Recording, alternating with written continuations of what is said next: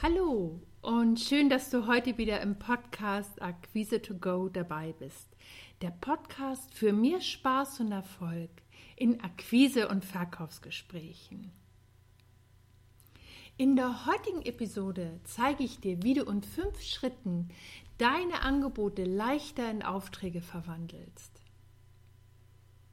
Vielleicht kennst du das ja auch. Du hattest ein Erstgespräch mit deinem Kunden und der hat am Schluss zu dir gesagt, dass er gerne ein Angebot von dir möchte. Vielleicht hast du dich gleich rangesetzt und hast ein Angebot erstellt und hast es jetzt voller Erwartung abgeschickt. Und dann passiert erstmal nichts. Dein Kunde meldet sich einfach nicht. Vielleicht wartest du jetzt ein paar Tage, vielleicht auch sogar ein paar Wochen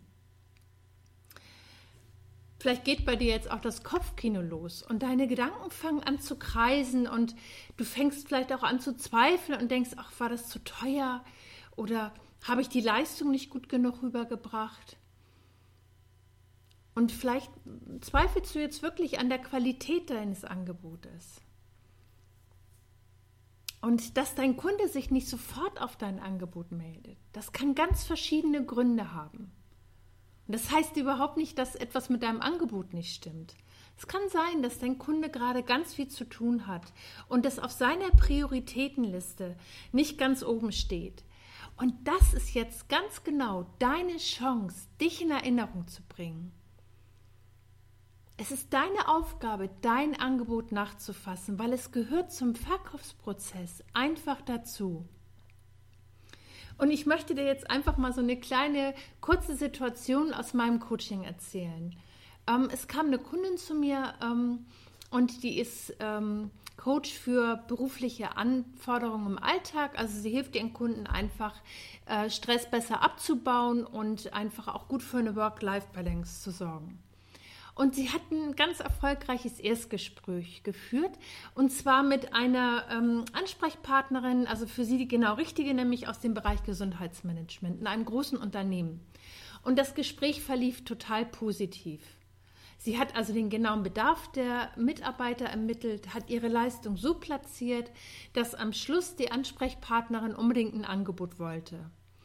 Und meine Kundin war total stolz auf ihr erfolgreiches Gespräch und zwar zu Recht, weil sie ihre Leistung richtig gut auf den Punkt gebracht hat und gut platziert hat. Und sie hatte so das Gefühl, dass sie jetzt so den Auftrag schon in der Tasche hat.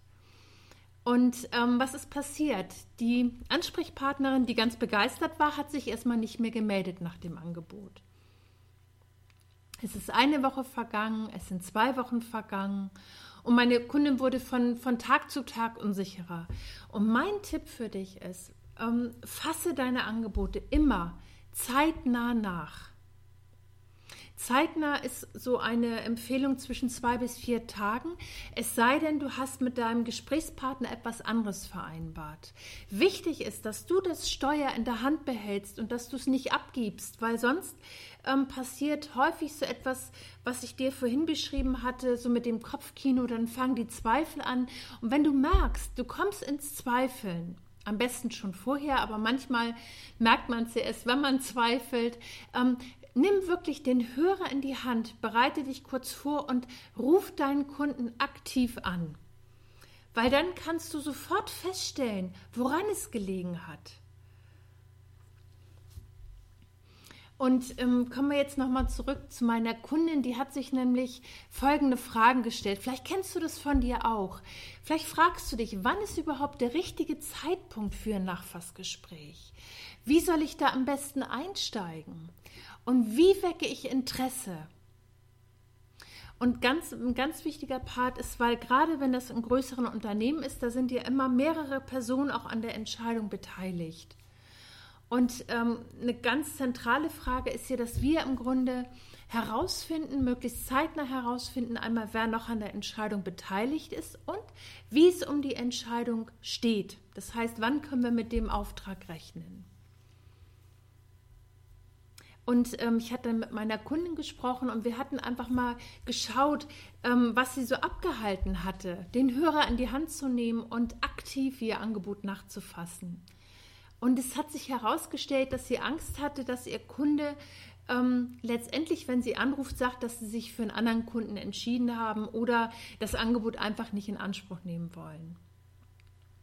Und so kreiste sie tagelang äh, um, um, den, um das Telefon herum und äh, war total blockiert letztendlich im Kopf. Und ich möchte dir jetzt fünf Schritte mit an die Hand geben, damit dir das auf keinen Fall passiert.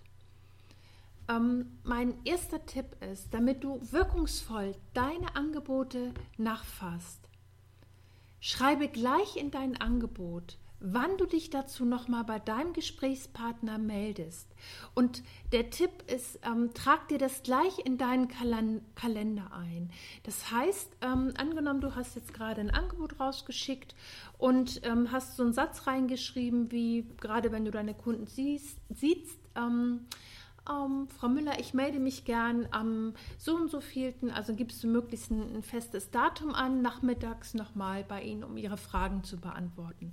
Das ist, machst du in deiner Sprache, in deiner Formulierung. Wichtig ist, dass du deinem Gesprächspartner in deinem Angebot gleich einen festen Termin nennst, wann du dich meldest. Das macht es dir auch viel, viel leichter anzurufen, weil du kannst dich immer auf dein Angebot beziehen. Und damit hast du schon mal so einen kleinen Impuls, leichter zum Hörer zu greifen greifen. Der zweite Schritt, der ganz wichtig ist, plane wirklich ausreichende Zeitpuffer für deine Nachfassgespräche, weil du deine Ansprechpartner in der Regel nicht sofort beim ersten Anruf erreichst. Und wenn du jetzt zum Beispiel ganz besonders viele Angebote draußen hast, dann ist es umso wichtiger, dass du für dich ähm, in einer guten Struktur bleibst und dir das gleich in deinen Kalender einträgst, weil dann geht dir nichts verloren. Und ähm, du kannst mit zwei, drei, vielleicht manchmal vier Anrufversuchen rechnen. Deswegen ist es gut, wenn du es dir in deinen Kalender einträgst und ähm, so in deinem Tagesgeschäft, dann geht es dir einfach nicht verloren.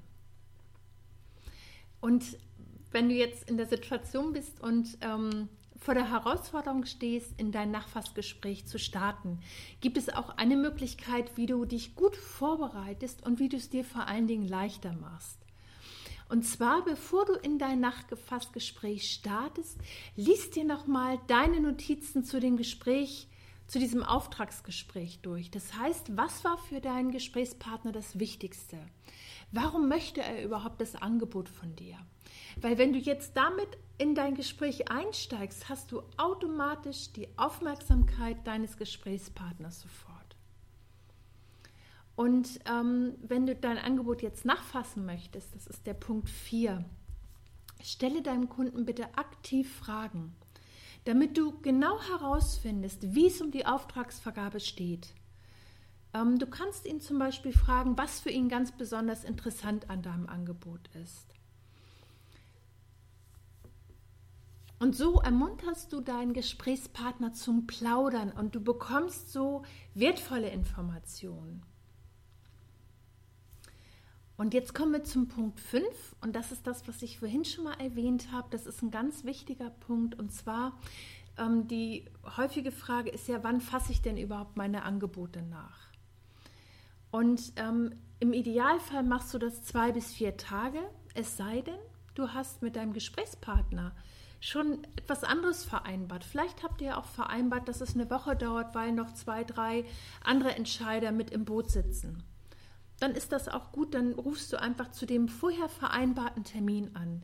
Wichtig ist, und das ist ein ganz, ganz zentraler Punkt, damit du stabile, gute Umsätze machst und damit du auch wirklich, weil die Mühe, die du dir in das Angebot steckst, ähm, das ist so wichtig, dass du alle deine Angebote nachfäst.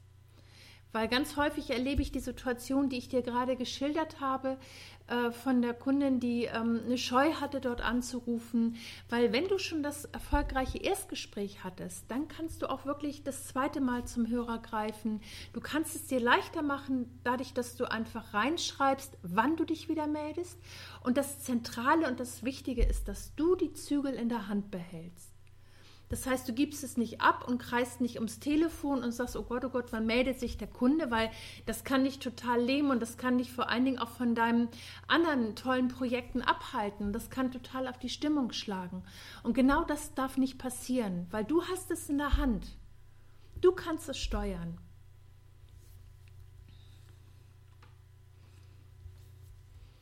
So, das waren meine fünf Tipps. Ich fasse das nochmal für dich zusammen. Also, der wichtige oder der richtige Zeitpunkt für die Nachfassgespräche ist so zeitnah wie möglich. Du steigst mit dem, in dein Nachfassgespräch steigst du mit dem, was für deinen Gesprächspartner am wichtigsten war, ein. Damit wächst du automatisch sofort Interesse. Und stell deinem Kunden aktiv Fragen was am Angebot für ihn ganz besonders wertvoll oder wichtig ist. So ermunterst du deinen Gesprächspartner zu erzählen. So, das war's für heute in dieser Episode. Ich freue mich, dass du bis zum Schluss wieder zugehört hast. Ich wünsche dir jetzt eine richtig schöne Zeit und vor allen Dingen viel Spaß in deiner äh, Kundenakquise beim Nachfassen deiner Angebote und ich freue mich, wenn du mir Feedback äh, gibst und deine Gedanken mit mir teilst. Ähm, ich würde mich natürlich auch riesig freuen, wenn du mir eine positive ähm, Bewertung bei iTunes schreibst. Ähm, der Vorteil ist, dass der Podcast einfach noch besser gefunden wird und dass andere auch davon profitieren. Also, bis zum nächsten Mal.